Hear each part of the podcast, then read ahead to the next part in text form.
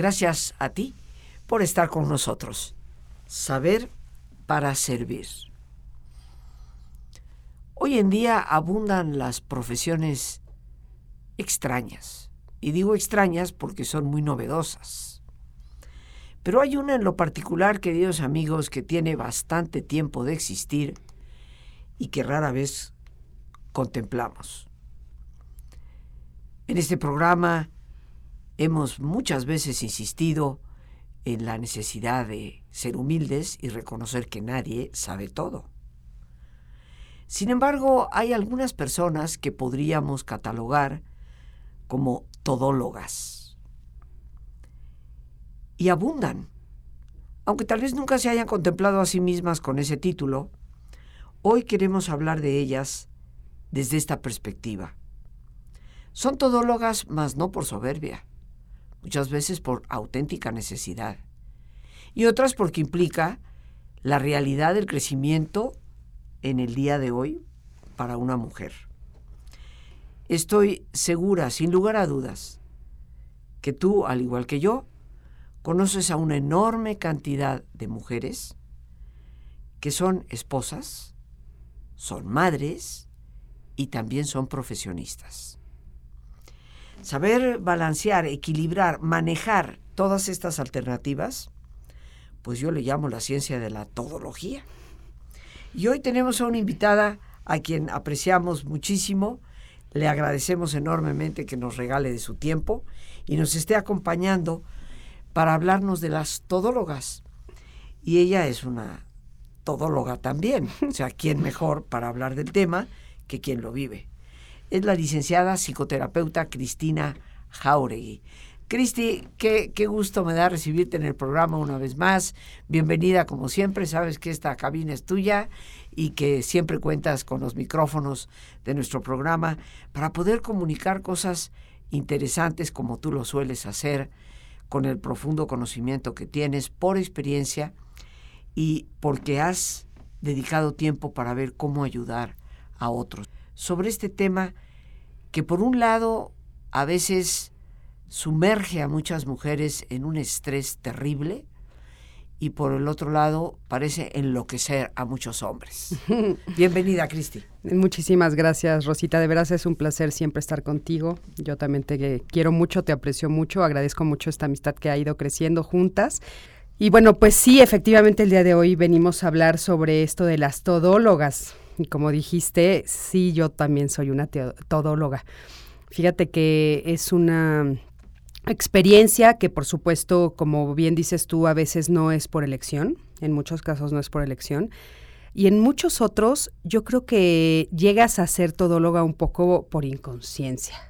O sea, de repente ya te encuentras siendo todóloga, ¿no? De repente ya estás inmersa, como dices que estoy yo, ¿no? En esto donde de repente si eres, pues estos tres papeles que tú nombraste y muchos más, ¿no? Y entonces eh, cuando volteas la cara, de repente una de las razones por las cuales a mí me parece un tema muy interesante y que aparte es un tema que, que tengo una conferencia escrita justamente sobre este tema para hablar con, con mujeres en este sentido, eh, a mí lo que se me hace interesante es hacer un alto en el camino y darnos cuenta cómo llegamos a este punto, si llegamos a este punto por decisión propia, por obligación, cómo caminamos hacia aquí y el día de hoy cómo nos sentimos haciendo todos estos papeles. Creo que eso es un alto importante que a mí me gustaría a tus radioescuchas decirles que lo hicieran. No se trata de decir ahora ya voy a dejar de ser todóloga, sino ahora que lo estoy siendo, porque todos en México, todas las mujeres en México, casi todas lo somos. ¿Qué puedo hacer con esto? ¿Cómo me puedo sentir mejor? Por tus palabras, Cristi, percibo algo que rara vez se toma en cuenta y que me parece muy importante que menciones, porque realmente hay mujeres que terminan en ese papel sin darse cuenta y es probable que, que muy pocas quieran ser todólogas. ¿Quiere esto decir que de repente las situaciones se van dando y cuando te das cuenta y abres los ojos, estás inmersa en este mundo de demandas, porque es muy demandante, y nunca te detuviste a reflexionar sobre si las decisiones que estabas tomando te estaban llevando por ese camino. Exactamente, Rosita, ese es el punto más interesante, yo creo. Y es cierto. ¿Por qué no sucede a las mujeres? La reflexión que yo hice hace algunos años sobre esto es, nos sucede por una presión social. O sea, estamos viviendo en una época, en un mundo en el que, bueno, pues las mujeres se abren al mundo laboral y que tú sabes que fue una lucha que hicieron mujeres hace muchos años a las cuales les agradecemos muchísimo, pero a veces las consecuencias de todo esto no las medimos hasta años después. Entonces, mujeres que se abren al mundo laboral y a tratar de entrar a todas estos, a, todas estas empresas, a todos estos ámbitos que estaban vetados para las mujeres. Y entonces estamos, yo, yo me siento como que estamos, haz de cuenta, como en un río que se desbordó y que después vamos a tener que volver a agarrar el cauce. Y entonces ahorita desbordadas, las mujeres hacemos absolutamente todo. Nos, nos presionan para que seamos profesionistas eso es algo muy importante, socialmente nos lo piden y nosotros lo queremos también, ¿no? Pero también nos presionan para que seamos mamás, también nos presionan para que seamos pareja, nos presionan para que seamos buenas amantes, pero no solamente nos presiona la sociedad, nosotros sin darnos cuenta también lo hacemos. Entonces nos volvemos entodólogas y a mí me da causa mucha risa escuchar cuando de repente una mujer que tiene horas enormes de trabajo, de repente levanta la mano cuando se trata de hacer la pastorela de diciembre, ¿no? Y entonces ella decide que se va a poner a hacer los eh, vestidos de todos los pastorcitos, ¿no? Pero si también después dicen que en enero le toca los tamales, también ella es la que levanta la mano. Y si alguien pregunta quién quiere ser madrina de primera comunión o bautizo, también ella levanta la mano. Y en medio de todo esto, las mujeres decimos que sí a todo, Rosita. Y ese es el punto fundamental. Hacer una reflexión para de veras decir sí a lo que realmente quiero y no a lo que no quiero y tener derecho a decir que no. ¿A qué me refiero? Pues no volvernos las todólogas, no dejar de ser madres, esposas, amantes y profesionistas, pero en esos ámbitos tener la capacidad de voltear a verme y decir qué sí quiero elegir para mí y qué no no puedo ser, ahora sí que, como dicen por ahí, el, el, eh, ajonjolí de todos los moles, ¿no? No, no, no debo de ser, porque entonces yo con lo que me he encontrado en mi práctica profesional es que de repente me encuentro a muchas mujeres muy cansadas, agotadas, que de repente llegan y dicen, bueno, es que no tengo tiempo para mí. Y cuando tú te sientas y les preguntas, ¿a qué te refieres con tiempo para ti? Estás todo el tiempo dedicada a mil cosas y de repente pues no haces, por ejemplo, ni siquiera tienes tiempo para hacerte las uñas o para leer un libro que te interesaría, ¿no? Entonces, aprender a decir no y aprender a decir sí. Aprender a decir no.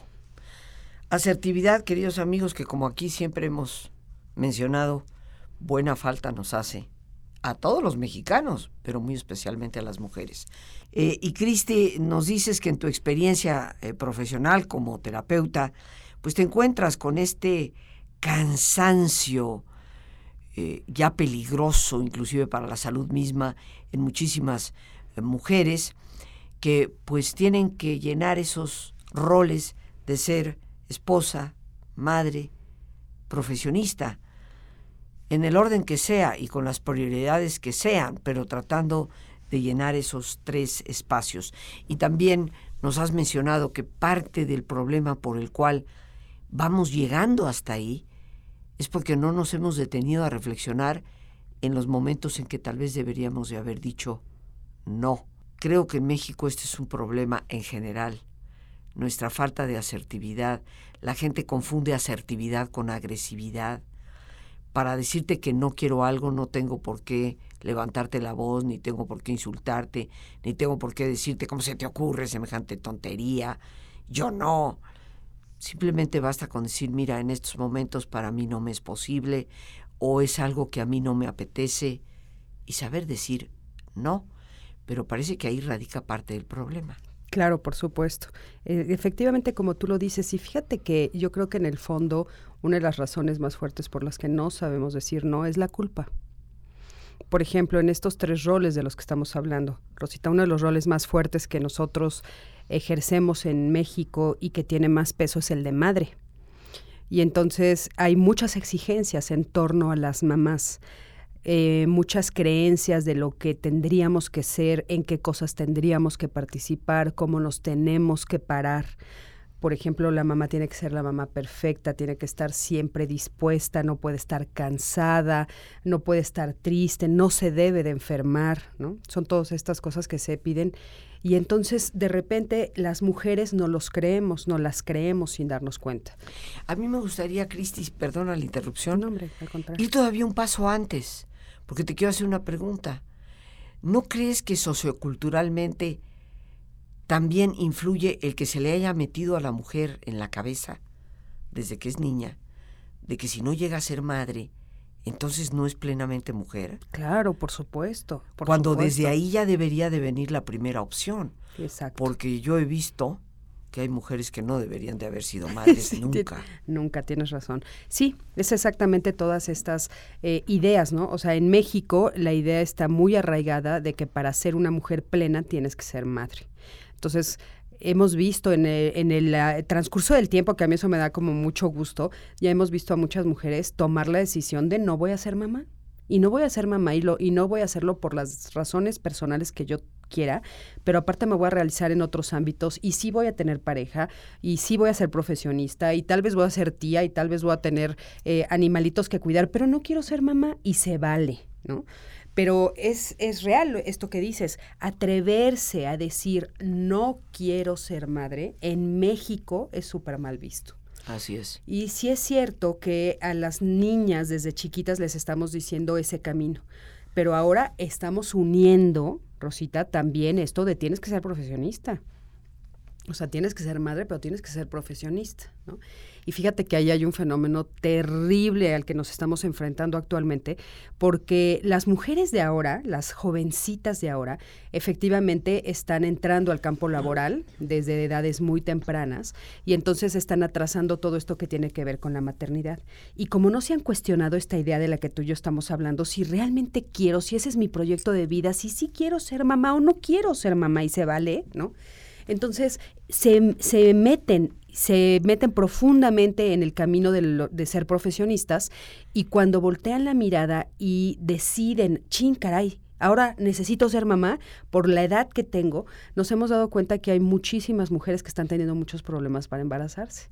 Entonces ahora estás viendo este fenómeno terrible, pues de muchísimas mujeres haciendo hasta lo imposible por embarazarse para cumplir con ese rol que no cumplieron, porque, ¿sabes qué?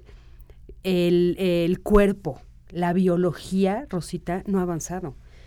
Estamos desfasados en ese punto. Entonces, las mujeres siguen teniendo los mismos años de fertilidad. Y sin embargo, antes tú sabías que la e, década de los 20 era cuando elegías todo desde ser mamá, eh, si te casabas o no, si tenías hijos, en los 20 sucedía todo, era terrible. Pero ahora se ha alargado, pero ahora se ha alargado hasta los 40. Entonces nos hemos encontrado a muchas mujeres a los 40 años queriendo ser mamás por primera vez y teniendo que someterse a unos tratamientos terribles o teniendo que someterse a realidades que nosotros no nos imaginamos. Te voy a contar una que a mí me llamó mucho la atención. Unos amigos muy cercanos que deciden ellos casarse jóvenes, pero deciden los dos no tener hijos durante un rato. Entonces los dos se desarrollan profesionalmente, que tienen todo el derecho, y de repente les entró como esto de, oye, pues ve la edad que tenemos y ahora no hemos tenido familia. No lo habían pensado antes, no se habían frenado. Cuando ellos intentan ya no pueden, eh, biológicamente ya no, ya no están aptos para tener un bebé. Y bueno, los tratamientos tú sabes que son carísimos, no pudieron alcanzarlos económicamente y deciden adoptar. Y entonces la terrible noticia es que tampoco les daban bebés porque por la edad les decían ya les damos niños más grandes, ¿no? Entonces, bueno, para ellos fue una decisión difícil entre si adoptó o no adoptó a un niño ya de 8 o 9 años, cuando mi proyecto de vida era tener un bebé. Pero todo se retrasó por lo que está sucediendo. Yo por eso insisto en que estamos como desbordados como que tenemos que ubicarnos y tomar decisiones de cuál es mi proyecto de vida y cómo voy a llegar a él. Creo que no nos frenamos las mujeres a hacer este proyecto de vida de manera clara y puntual. Entonces las consecuencias son graves. Eh, ¿Dirías tú, eh, Cristi, en tu experiencia, que tal vez esto implicaría que si voy a, a ser profesionista o voy a desarrollar una habilidad, un oficio, una técnica, que yo creo que en toda mujer es necesaria. No creo que el título universitario sea indispensable, pero sí la preparación, la capacitación para poder defenderse por sí misma. Por supuesto. Porque tú sabes que también en México tenemos el terrible problema de los padres que consideran, dado situaciones económicas que a veces son limitantes, invertirle al hijo. La hija para qué? Al fin y al cabo se va a casar y alguien la mantiene. Y la realidad es que eso ya no es operativo.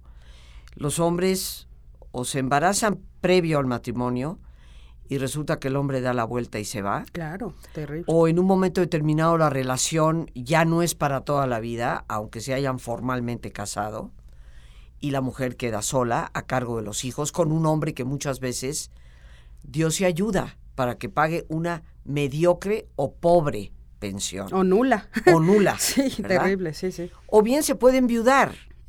Y resulta que, pues, un hombre, como quiera, y lo digo con todo respeto, eh, puede aplicarse casi a cualquier cosa, pero una mujer no tan fácilmente. Un hombre pierde todos los empleos y tiene dos niños que mantener, pues puede ir de cargador a un muelle, pero una mujer no fácilmente puede meterse en ciertos tipos de trabajo, porque corre riesgos terribles.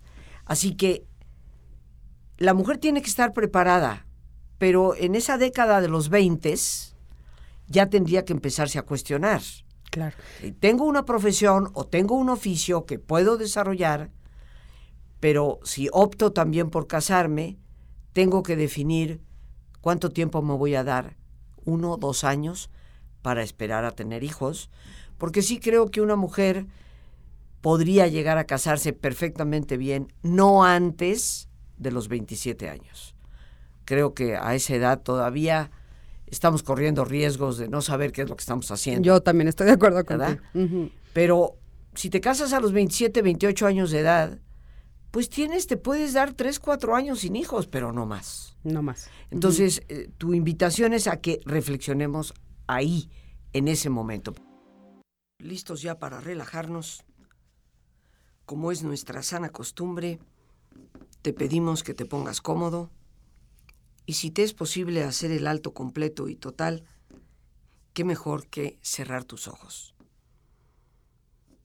En una posición cómoda y con tus ojos cerrados, toma conciencia de tu respiración. Siente el entrar y el salir del aire en tu cuerpo. E imagina cómo al inhalar, así como llevas oxígeno a tus células, inhalas también serenidad para tu mente. Al exhalar, así como tu cuerpo se libera de toxinas, imagina que tu mente se libera en ese aire que exhalas de todas las presiones y todas las tensiones. Respira profundamente. Y concentra tu atención en tu cuero cabelludo. Relaja todos los músculos que cubren tu cabeza.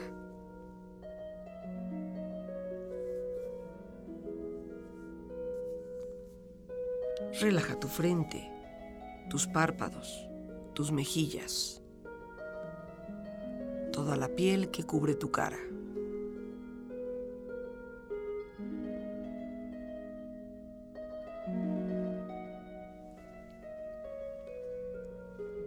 Relaja tu cuello y tu garganta. Siente su flexibilidad, equilibrio, balance.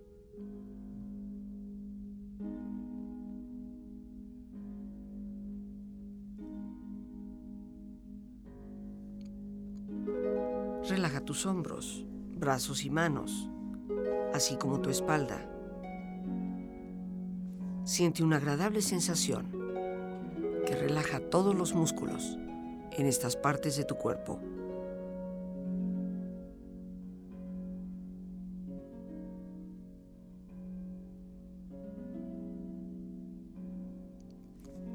Relaja tu pecho, exterior e interiormente, relajando todos los músculos, imaginando a todos tus órganos internos funcionar rítmica y saludablemente.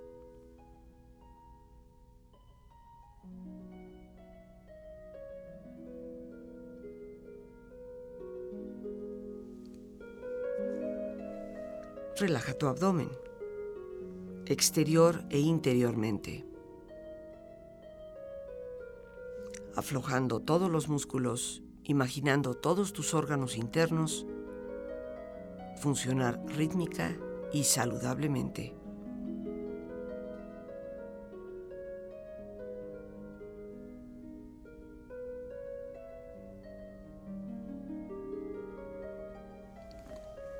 Relaja tus muslos, tus rodillas. Siente la piel, la vibración de la piel en estas partes de tu cuerpo.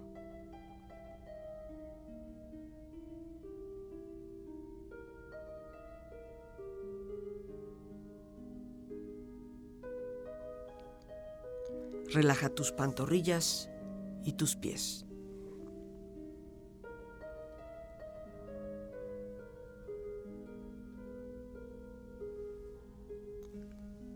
Con tu cuerpo profundamente relajado, proyecta en tu mente la imagen de un lugar ideal para descansar. Imagina los colores, los sonidos, los aromas. Es un lugar de belleza y de paz. Siente estar ahí y disfrútalo.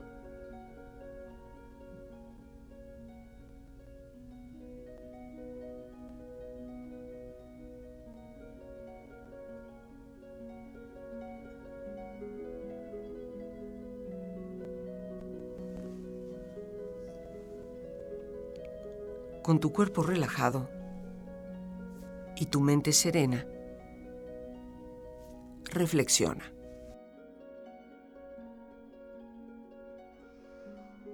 El que no hace más que preocuparse de sí mismo, llega a enfermar y hace que los demás también enfermen. La salud es un tesoro de muchos más quilates que el oro mismo. Los órganos lloran las lágrimas que los ojos se niegan a derramar. El buen ánimo es la más sana de las medicinas. La capacidad del entusiasmo es signo de salud espiritual. La enfermedad es el resultado no solo de nuestros actos, sino también de nuestros pensamientos. La esperanza es, sin duda, el mejor médico. El que quisiere tener salud en el cuerpo, procure tenerla primero en el alma.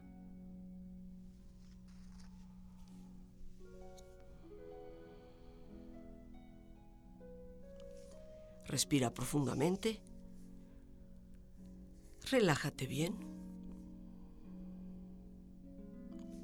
Y con esta experiencia empieza lentamente a estirarte, brazos, manos, piernas y pies, moviendo tu cuello, bostezando si lo deseas, haciendo que tu cuerpo retome su nivel de actividad habitual hasta lentamente abrir tus ojos.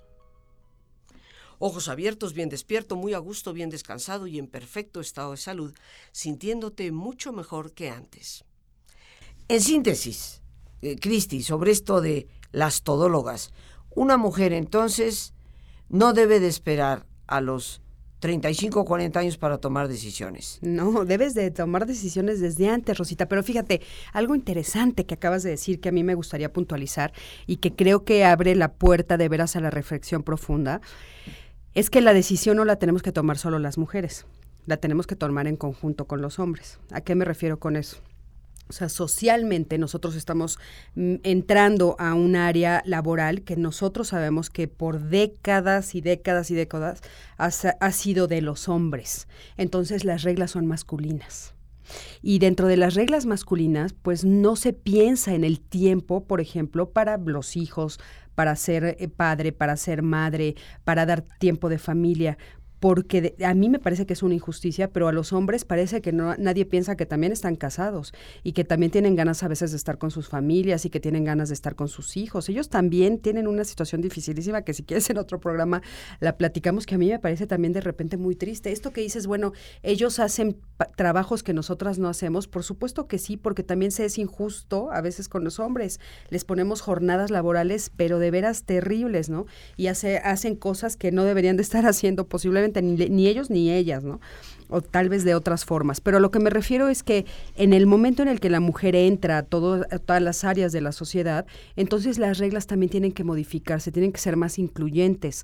Reglas donde entonces nos demos cuenta, bueno, pues que si una mujer va a tomar la decisión de ser madre, pues hay que tener ciertas pautas con ella, ciertos permisos, hay que hacer ciertas cosas, pero no solo con ella, sino con la pareja que lo haya elegido. Y la pareja me refiero, no, no estoy hablando solo de hombre, la mujer, lo que sea, porque sabemos que hay familias diversas y, y todos tienen derecho a vivirlo. Por ejemplo, en el momento en el que llega un bebé a la vida de ellos, bueno, tendrían que tener ya sea una pareja eh, homosexual o una pareja heterosexual, derecho que los dos se hagan cargo de ese bebé durante un rato. Pero nosotros sabemos que dejan a las mujeres, por ejemplo, les dan varios meses para que puedan atender al bebé, pero a los papás ni cinco minutos, Rosita. Entonces, Creo que a eso también es algo que nos hemos enfrentado y creo que es un problema social que tenemos que atender de raíz y de fondo. No solamente que las mujeres se frenen y tomen la decisión, sino que la sociedad también nos demos cuenta que las reglas tienen que ser unas reglas mucho más justas, incluyentes, más realistas y que piensen más en una sociedad más equitativa, no tanto parados en todo esto que tiene que ver con la producción, la producción, la producción, la producción porque eso es lo único que parece que interesa, ¿no? La producción y el ser humano se queda como a un lado. Entonces creo que eso es importante puntualizarlo. Eh, tú sabes que la madre es, es una figura importantísima, vital para una criatura, sobre todo en los tres primeros años de vida. Fundamental. Y yo creo que, de acuerdo a lo que nos planteas, la mujer debe de cuestionarse en un momento determinado, al ser profesionista también, voy a tener hijos, bueno, ¿hasta dónde voy a estar dispuesta a tener que dejar ir algo de esa profesión. Porque sí, estoy de acuerdo contigo, Cristi, las reglas deben de cambiar. Yo conozco muchos hombres que lloran por no tener el tiempo de estar realmente con sus hijos, pero el trabajo les demanda tanto y el jefe cuando ellos dicen, bueno, es que este fin de semana eh, yo me había comprometido con mis hijos, sí, bueno, pues que tu señora se haga cargo de eso. Exacto, es, tan fácil como eso, ¿no? Y yo creo que entonces lo que tú nos planteas es que la mujer no podemos ser todólogas. yo por lo menos así lo pienso. No debemos. No debemos, exacto. Y en un momento determinado, está bien, me capacito para que en cualquier situación de vida yo pueda valerme por mí misma. Tal vez desarrollo durante esos primeros años después de un estudio algo de mi profesión, de mi oficio, de mi técnica, pero en el momento en que me comprometo como pareja de alguien, y decidimos, optamos porque va a haber bebés, pues yo creo que me tengo que detener y reflexionar para darme cuenta que al 100 no puedo manejar las tres cosas. Al 100 no, pero también sabes que algunas de las reglas tienen que cambiar a nivel personal. Rosita, te voy a poner un ejemplo muy claro y muy práctico. Una de las eh, cosas que nosotros siempre pensamos como mamás es, bueno, tengo que comer en la casa tres veces al día, sentados en la mesa, la comida tiene que ser de tal manera para yo ser una buena esposa, una buena ama de casa, una buena mamá. Tenemos como reglas muy claras, pongo solamente lo de la comida. Yo de repente me he enfrentado con, con mujeres en, en, mi área de trabajo, en mi, en mi consultorio, que le digo, bueno, ¿dónde está lo grave de buscar otras formas de comer cuando lo importante es estar con tus hijos? No tanto el sentarte a la mesa obligadamente y comer tres platos como antiguamente hacíamos. ¿Qué es más importante? A veces lo que nos tenemos que sentar nosotros a pensar es en las prioridades. Yo no voy a renunciar a mi trabajo tampoco voy a renunciar a ser mamá. Pero entonces, si quiero un trabajo, difícilmente voy a ser la ama de casa tradicional. no, y menos las tres comidas al día. Y menos las tres comidas al día. Entonces, no pasa nada si de repente comemos en un espacio que no es el hogar, pero estamos juntos. O sea, el punto es estar con mis hijos, el punto es acompañarlos. Y si de repente las necesidades son esas, pues entonces hay que enfrentar esas necesidades y no sentirme culpable por lo que no estoy haciendo como la sociedad me está exigiendo. Yo buscar las fórmulas que hagan que yo pueda estar cumpliendo con las prioridades. ¿Cuáles son las prioridades? Pues estar cerca de mi familia. Ahora, cerca de mi familia no como siempre me lo han dicho, sino estar atenta, estar presente, escucharlos, verlos. Entonces, tengo dos horas para comer porque estoy trabajando. Bueno, pues entonces igual y comemos en una comida corrida cerquita de la oficina.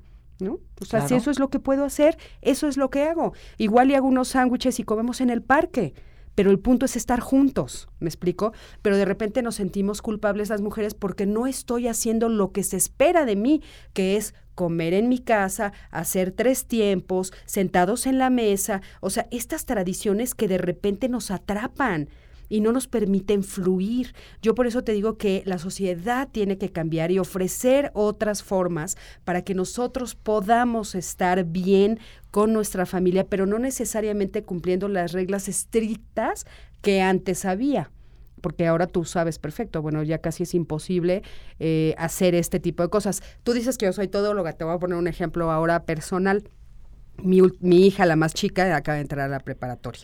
Entonces, de repente, pues las comidas en la casa se acabaron. Yo procuraba por lo menos comer en la casa, porque desayunar y cenar, imposible.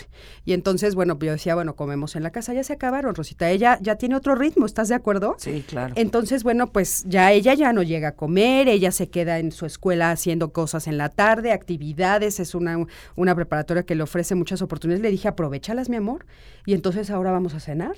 Entonces yo estoy cambiando todo mi esquema para entonces ahora sentarme a cenar con ella, cosa que antes nunca hacíamos porque no nos daba el tiempo. Pero entonces es ir buscando y no me voy a sentir culpable porque ya no voy a comer con ella. Estamos hablando hoy de las todólogas, estamos hablando eh, de esta importancia de detenernos en el camino del tiempo como mujeres para reflexionar sobre el ser esposas, pareja, eh, madres, profesionistas o personas de trabajo porque no necesariamente es profesionista, muchas veces es el trabajo, la parte laboral, que sin necesidad de un título vamos desempeñando y nos debemos de, detener. Es un tema realmente de reflexión, me parece muy importante.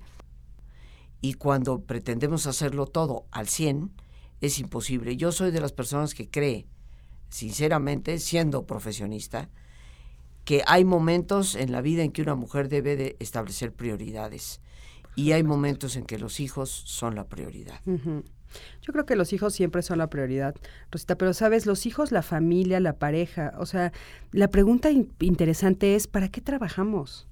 Yo eso se los hago muchísimas veces. ¿Para qué trabajas? ¿Cuál es el objetivo al final del trabajo? Bueno, pues sí, por supuesto, son monedas y billetes, ¿no? Por un lado. Por el otro lado, hay otros objetivos internos que tienen que ver, bueno, con ser reconocido y, y es tener poder, hay muchas cosas así. Pero quieres monedas y billetes para disfrutarlos con tu familia. ¿Cuándo lo vas a disfrutar? ¿Cuándo vas a ofrecer esos espacios en los cuales puedes tener recreación, en los cuales puedes tener viajes, eh, en los cuales puedes eh, acondicionar tu casa de una manera más cómoda, más amable, más bonita? O sea, ¿para qué trabajas? Esa es una reflexión que tenemos que hacernos. Y entonces a veces también ahí es cuando hay que hacer un freno para hacer una reflexión y hacer una prioridad. Si yo solo trabajo, para obtener monedas, insisto, monedas y billetes, dinero, ¿no? Eh, pero para tener poder, para tener cosas y no para compartirlo con mi familia y no para vivir una vida más plena, pues entonces tal vez tengo que hacer una reflexión más profunda, ¿no? Porque el objetivo finalmente era ese al principio de los siglos y de repente se ha ido desviando. Entonces, por supuesto que yo creo que no hay nada más importante, yo lo ampliaría un poco, que la relación la relación con el otro, pero el otro como el otro ser humano, el que yo elija para estar a mi lado, las personas que yo elija para compartir mi vida, mis amigos, mi familia, mis hijos, mis padres, mis primos, mis amigos. Eso es lo más importante, esas son las cosas que valen la pena en la vida. Eso es lo que me va a llevar el día de mañana. Así es. La relación. Y lo que me va a llevar es lo que amé, lo que compartí, lo que me amaron. Todo lo demás todo lo demás es solo pasajero, Rosita. Entonces yo creo que también ahí debemos de hacer una reflexión en el camino y un alto. Fíjate que yo considero que lo que nos dices es un punto profundo de reflexión para este programa. La psicología positiva hoy eh, nos habla de cuáles son los factores que llevan al ser humano a desarrollar su pleno potencial y cuáles son los factores que llevan a la persona a alcanzar la felicidad. Algunos piensan que la felicidad no es posible, yo estoy convencida que lo es, porque depende mucho de nuestras actitudes, pero un elemento o piedra angular de esa construcción de la felicidad son las relaciones humanas. Sin relaciones, la felicidad totalmente se desvanece. Ese es el objetivo primordial. Y tendríamos que asignar como parejas, esposas, como madres, como profesionistas o mujeres trabajadoras, sí tendríamos que reasignarnos la reflexión para saber decir si lo hago o, como bien nos decías desde el principio, no lo hago. Y no sentirnos culpables por ello. Hay que saber decir no. En este como minutito que nos queda, ¿cómo resumirías tú este tema de las todólogas, mujeres que todo lo hacen? bueno, pues Primero que nada, yo quisiera felicitar a las mujeres por los avances a los que hemos llegado, pero sí quiero pedirles que hagan un alto en el camino y que reflexionen qué es lo que realmente quieren hacer en su día a día. Y sobre todo, yo creo que es importante vivir en el aquí y en el ahora, pero sí también es importante hacer planes a futuro. ¿Cómo me veo en el futuro? ¿Con quién quiero estar en el futuro? ¿Rodeada de quién quiero estar? ¿Cuáles son los amores que quiero tener? Y entonces, ¿cómo los debo de conservar?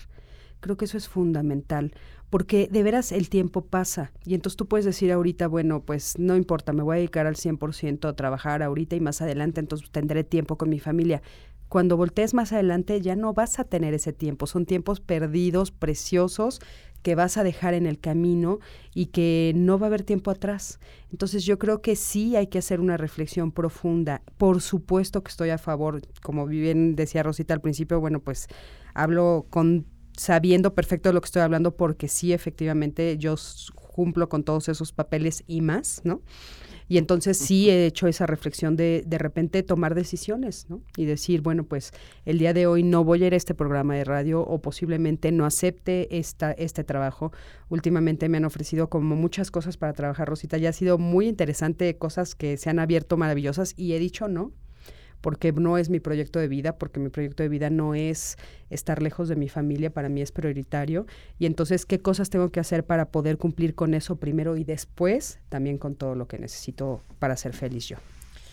Creo que dejas a todos con una reflexión por hacer importante para nuestra calidad de vida y a la larga para la calidad de nuestra propia sociedad. Como siempre, un gustazo enorme tenerte aquí en el programa. Las gracias a Dios por este espacio que nos permite compartir a ti el más importante de todos una vez más. Gracias por tu paciencia al escucharme, por ayudarme siempre a crecer contigo. Que Dios te bendiga.